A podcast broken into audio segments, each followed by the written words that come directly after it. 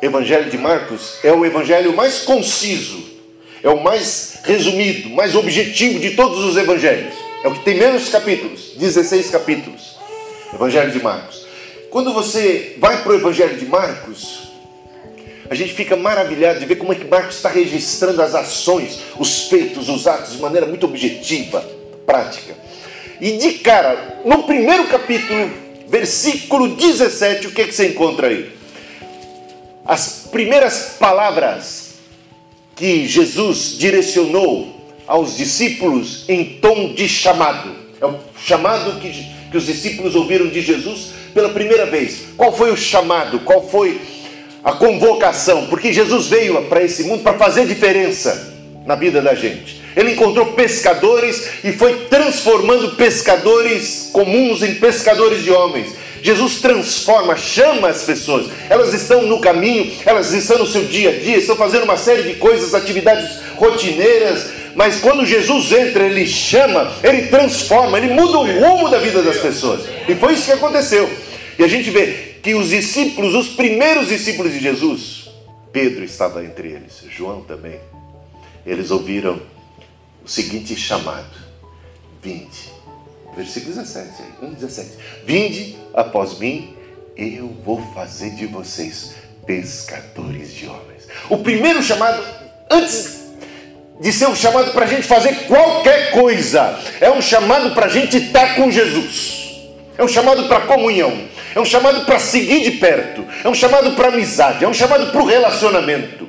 E é do relacionamento com Jesus que vai brotar toda atividade, toda missão. A missão é consequência, a missão é resultado, a missão é produto, produto de nossa vida no altar de Deus, na companhia de Jesus Cristo. Aleluia. Vinde.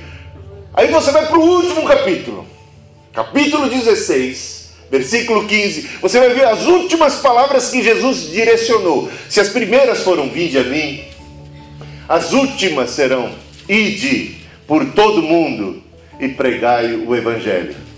Aqueles mesmos discípulos que primariamente ouviram: Vinde, eu vou fazer de vocês pescadores de homens, começaram a caminhar com Jesus nos capítulos seguintes capítulo 2, 3, 4, 5, até o capítulo 16. No capítulo 16, Jesus está, já morreu, já ressuscitou, já instruiu, e agora está se despedindo dos discípulos fisicamente falando, porque ele prometeu que vai estar com a gente o tempo todo, espiritualmente. Mas ele disse: vocês já foram feitos pescadores de homens. Eu não prometi que ia fazer de vocês pescadores de homens, se vocês viessem após mim. Vocês já foram feitos. Nesse processo dos 16 capítulos, a gente vê Jesus fazendo discípulos e transformando pescadores comuns em pescadores de homens. E agora que eles já são feitos pescadores de homens, Jesus os envia. Ide, pregai o evangelho, pescai homens, vamos pescar pessoas para o reino de Deus. Assim como o Pai me enviou, eu vos envio também. Fazei discípulos. E assim eles foram. Então, nós temos 16 capítulos. Primeiro capítulo, vinde, eu vou fazer de vocês pescadores de homens.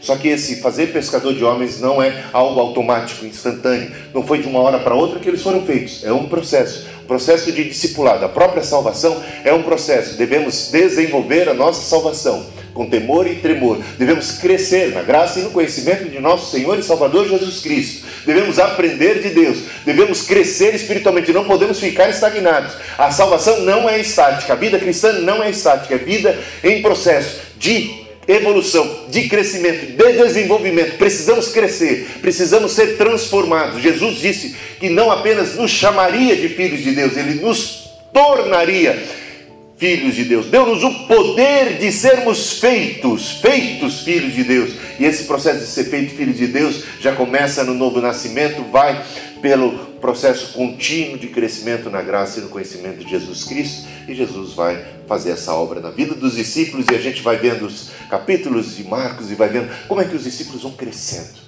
Crescendo na compreensão, crescendo no entendimento, crescendo na graça, crescendo na fé. Aumenta-nos a fé, Jesus, né? Crescendo no, no, na, na, compreensão, no discernimento da natureza do reino de Deus, da missão, da pessoa de Cristo, da obra de Deus. E eles vão crescendo em amor também. aprendendo tanta coisa. Capítulo, 16 capítulos. Primeiro, ide, vinde, o último, ide, um processo para ser para se fazer pescadores de homens. O capítulo 8, que se encontra exatamente no meio do livro, aí eu quero que você abra a Bíblia, no capítulo 8 de Marcos. É emblemático. Ele como que concentra, porque Marcos é expert em retratar dias de atividade de Jesus. O, o, capítulo 8 de Marcos mostra um dia na vida de Jesus com seus discípulos. Um dia. E a gente vai ver quanta coisa Jesus era capaz de fazer num único dia. E o propósito e como é que os discípulos, num único dia, já começavam a crescer e se desenvolver. Que coisa impressionante esse capítulo. Emblemático, porque ele como que resume, resume esse processo de desenvolvimento, de crescimento, de transformação dos discípulos de pescadores comuns, de gente comum em gente de Deus, em evangelistas, em apóstolos. Bom, vamos lá? Começa aí com um milagre. Que milagre é esse? O milagre da segunda multiplicação de pães. Então teve duas multiplicações de pães? Teve duas. Então uma coisa que a gente já aprende de cara é que o milagre não precisa acontecer uma única vez, né? Pode se repetir. Não é bom isso? Você fica animado com essa ideia? Né? Um raio pode não cair. Eu não sei se é verdade isso, mas dizem que não cai duas vezes no mesmo lugar, mas com Jesus ele se repete, né? Pode repetir. A, a coisa que a gente observa também é a multidão. Essa multidão, se você olhar bem esse texto, você vai reparar que essa multidão está muito ávida por Jesus. Porque eles estão seguindo a Jesus três dias, estão num deserto, três dias de palestra com Jesus, sem comida.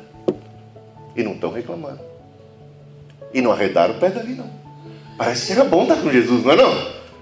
Parece que era bom estar com Jesus. E não é a multidão que reclama a falta de pão. Jesus não está respondendo à oração e ao clamor da multidão. Muitas vezes ele faz isso. Ele responde, eu não estou dizendo que é errado clamar, mas é muito interessante que a multidão não esteja se queixando de absolutamente nada. A multidão está experimentando aquilo que Jesus disse: nem só de pão viverá o homem, mas de toda palavra que procede da boca de Deus. A palavra que procede da boca de Deus é alguma coisa que nos alimenta, nos alimenta a alma e nos deixa tão satisfeitos que a gente acaba se esquecendo da comida. É? Tão boa que é a palavra. Mas Jesus não se esquece das nossas necessidades. Ele nos disse: se você buscar em primeiro lugar o reino de Deus e a sua justiça, as demais coisas serão acrescentadas. Aquele povo, naquela segunda multiplicação de pães, estava assim, admirando a Jesus, ouvindo a sua palavra, não arredava o pé. Jesus viu por si próprio que eles precisavam de comida. E Jesus disse: Quantos pães vocês têm? Eles só, só tinham sete. Então me dá aqui. E sabe o que, Jesus comenta aí? Ele fala assim: tem gente aqui, se eu despedir essa turma, tem gente aqui que vai padecer no meio do caminho, porque vieram de longe. Olha só como Jesus observa o sacrifício que a gente faz para estar na presença dele. Como a gente valoriza as coisas Deus. Né? Eu sei que tem gente aqui que está pagando um alto preço ele observa quanto que a gente dá de oferta também. Lembra? Quando ele está observando. Esta viúva deu mais do que todo mundo. Irmãos, sede firmes e constantes, sempre abundantes na obra do Senhor, sabendo que no Senhor o vosso trabalho não é em vão, tem grande recompensa, grande galardão. O Senhor sabe, Ele é, ele é justo galardoador daqueles que o buscam.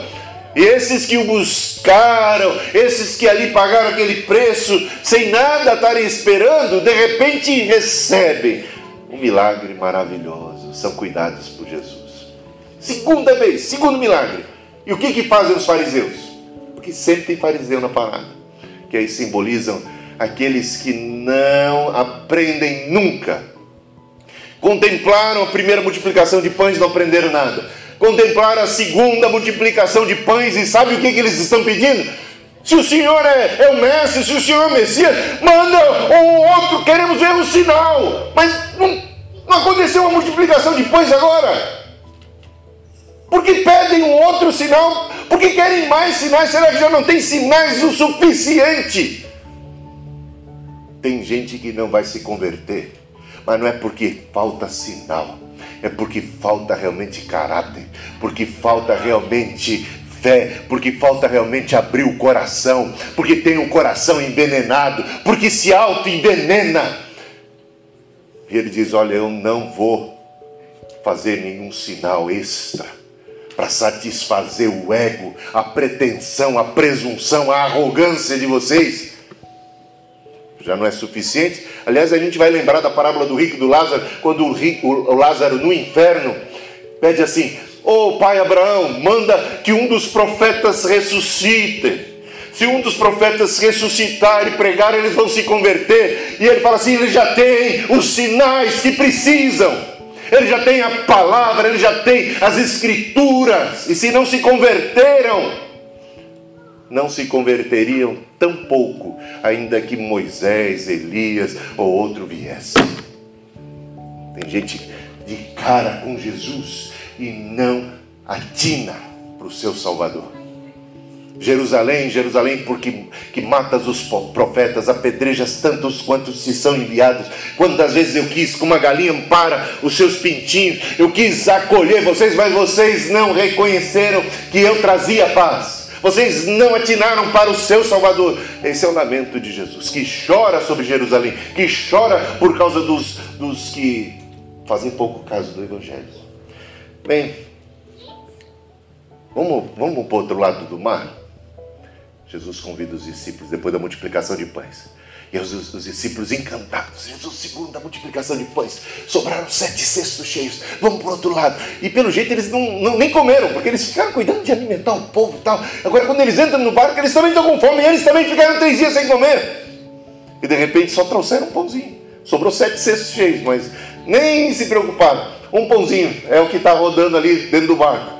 Mas um pãozinho, por que você, Pedro, não trouxe pão? Por que você não lembrou, André? Por que você não lembrou? João. E assim foi a discussão, Felipe, um brigando com o outro, porque faltava pão. Brigando porque não tinha pão. Depois da segunda multiplicação de pães, você vê os discípulos discutindo porque falta pão. O que, que você acha de um negócio desse? Mas será que a gente não é assim também? Você já teve algum milagre legal, bacana na sua vida?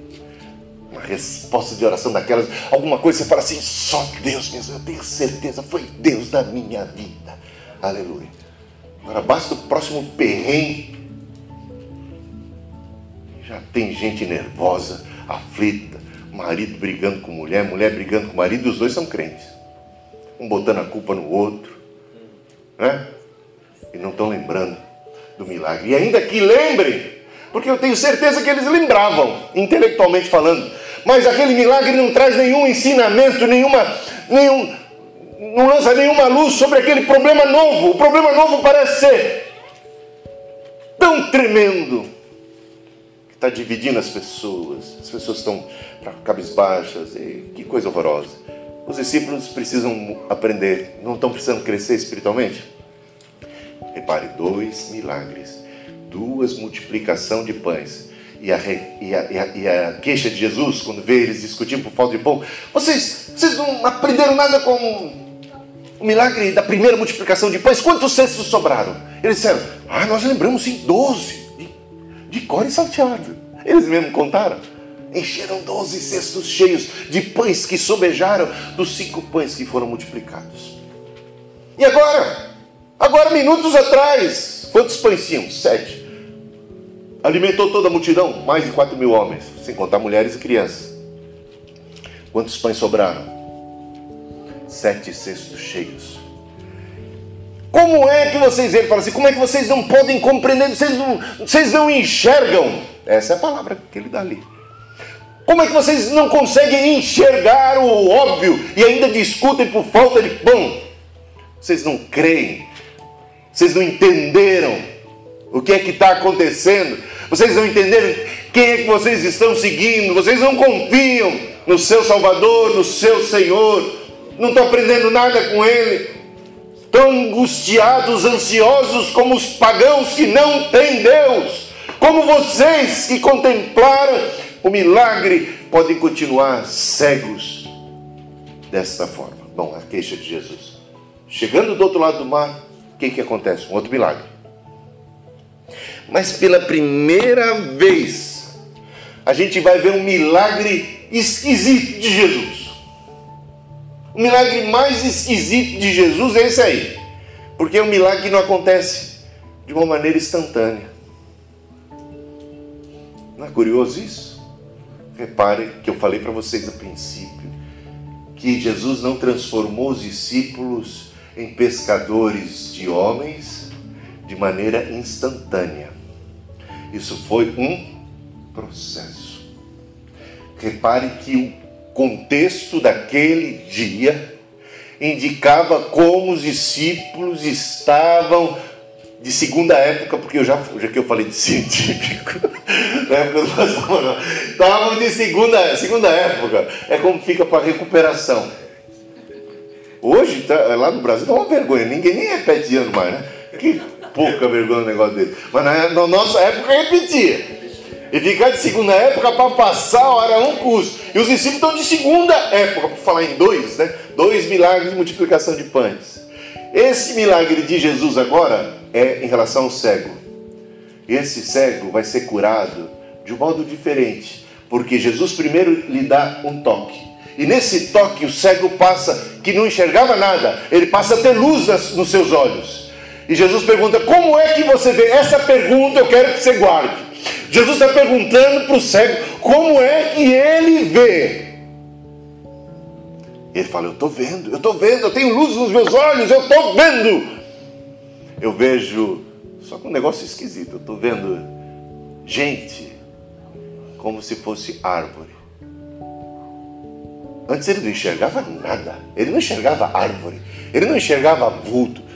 Ele era completamente cego.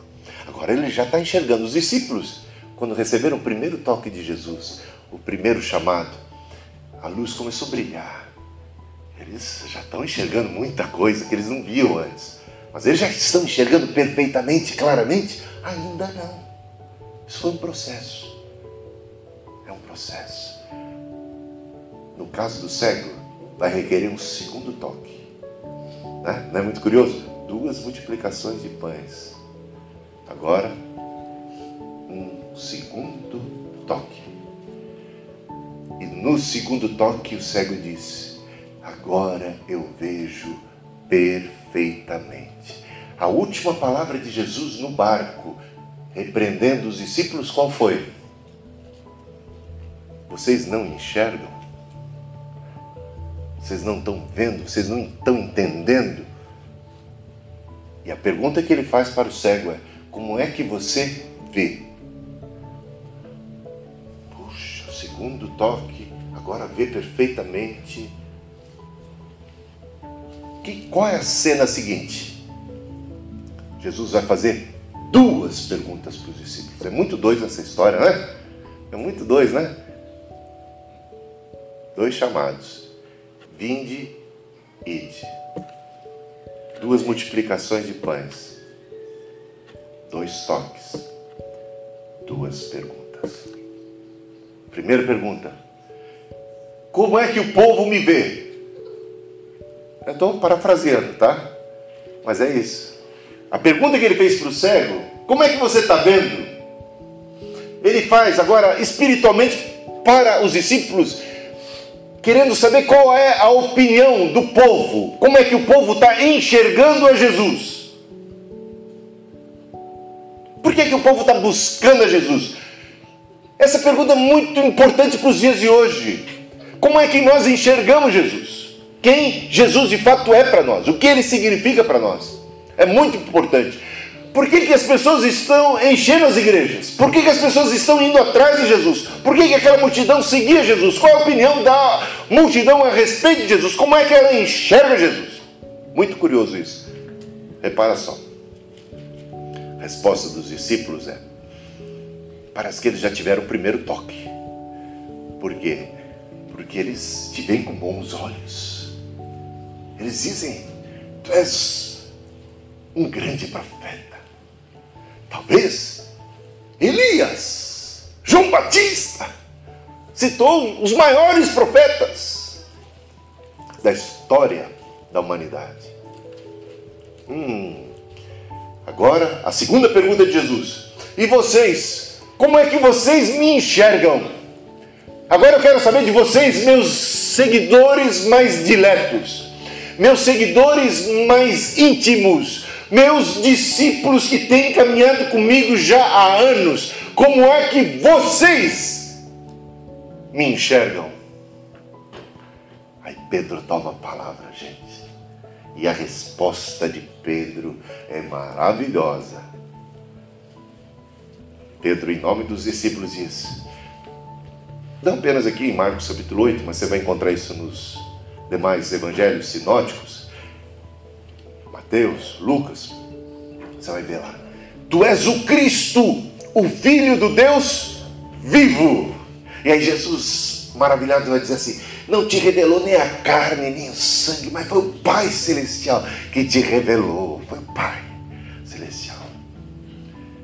Mas essa não é a única resposta que Pedro dá. Temos uma segunda palavra de Pedro nessa história. Jesus agora contente, porque os discípulos estão enxergando ele como Cristo como o Messias de Deus, então ele passa a revelar as coisas mais íntimas e mais profundas que ele tem para os que o seguem. Então vocês estão preparados para ouvir o que eu tenho para dizer agora? Vem cá, eu vou, eu vou revelar coisas que vocês não sabem.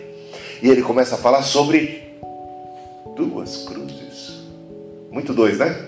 Duas cruzes. A primeira cruz. Quando ele começa a falar sobre a primeira cruz, primeira cruz, que é a cruz dele, Jesus a necessidade dele de morrer, que ele precisava ir para a cruz, quando ele fala da morte, quando ele fala de sofrimento, quando ele fala de dor, quando ele fala de Calvário, Pedro, Jesus já tinha enchido a bola de Pedro, Pedro se sentiu tal, tal.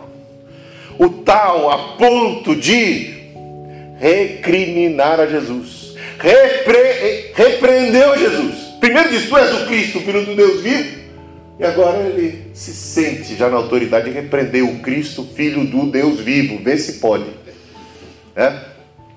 Vira essa boca para lá, Jesus. Bateu três vezes na madeira se ele fosse supersticioso como muitos. Disse: Está amarrado, Jesus. Rejeita essa palavra de morte, Jesus. Essa palavra de dor, Jesus. Essa palavra de sofrimento, Jesus. Para com isso, Jesus. Que, que, que história é essa, Jesus? Que morte o quê? O negócio é reino, o negócio é poder, o negócio é ser cabeça e não, não cauda. A gente vê muito papo parecido por aí, não vê? Nada de cruz, nada de sofrimento, nada de morte, nada de, de nada. O negócio é poder, maravilha, sonho e conquista, só isso. Mas tem, tem sonho? Tem. Tem conquista? Tem. Mas passa pela cruz. Não é sem cruz. Tem, tem a glória da ressurreição? Tem. Mas para o que foi crucificado? Né? A vida, a jornada do cristão, como dizia Calbart, é a sombra da cruz e a luz da ressurreição. Sombra glória, morte, identificados com a morte e o sofrimento de Cristo, nos identificamos também com a sua vitória. Participam da vitória de Jesus os que participam de sua cruz. Meus irmãos, Pedro repreendeu Jesus. Vira essa boca para lá. Que é isso? Aí temos uma repreensão de Jesus é a segunda vez nesse texto que Jesus repreende os discípulos. Muito dois nessa história, não é? A segunda repreensão de Jesus aos discípulos, que agora na pessoa de Pedro é muito forte, porque Jesus vai dizer para Pedro: arreda Satanás. Olha só, o homem acabou de falar pelo Espírito Santo, agora está sendo um instrumento de Satanás. E reveladora é o porquê. Por que Jesus está dizendo isso?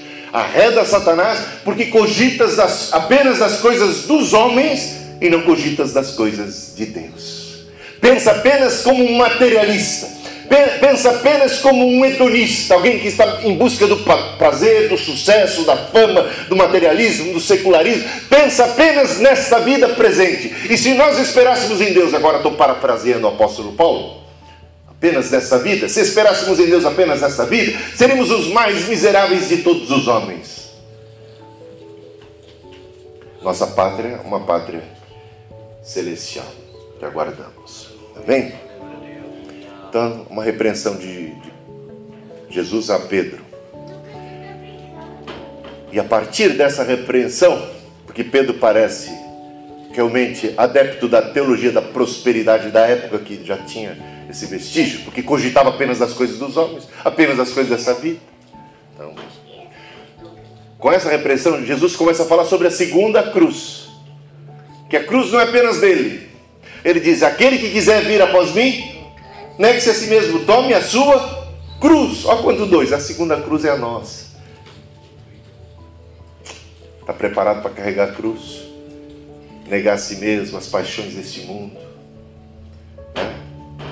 Parar de pensar só nas coisas desse mundo. E até quando se busca Deus, se busca Deus como um instrumento, como um meio para a gente ser bem sucedido nessa vida. Porque o que nos importa, único e tão somente, é ser bem sucedido nesta vida, é nos darmos bem nesta vida. Está entendendo esse é o perigo? Jesus disse: negue-se a si mesmo, toma a sua cruz e siga. A segunda cruz que ainda tem que ser carregada é a nossa própria cruz. Jesus carregou a dele por nós, mas deixou uma menorzinha para cada um de nós carregar. A maior de todos ele já carregou. E ele venceu. E nos dá força, e nos dá graça, e está conosco. E nesse processo você vai ver os discípulos crescendo, amadurecendo, e um dia, chegar no capítulo 16, revela-se esse dia em que esses discípulos maduros, cheios do Espírito, humildes, porque antes eles brigavam por poder, um, cada qual queria ser suplantar o outro, agora não. Humildes ouvem de Jesus. Ide, pregai o Evangelho. Vocês já são pescadores de homens. Jesus foi bem sucedido.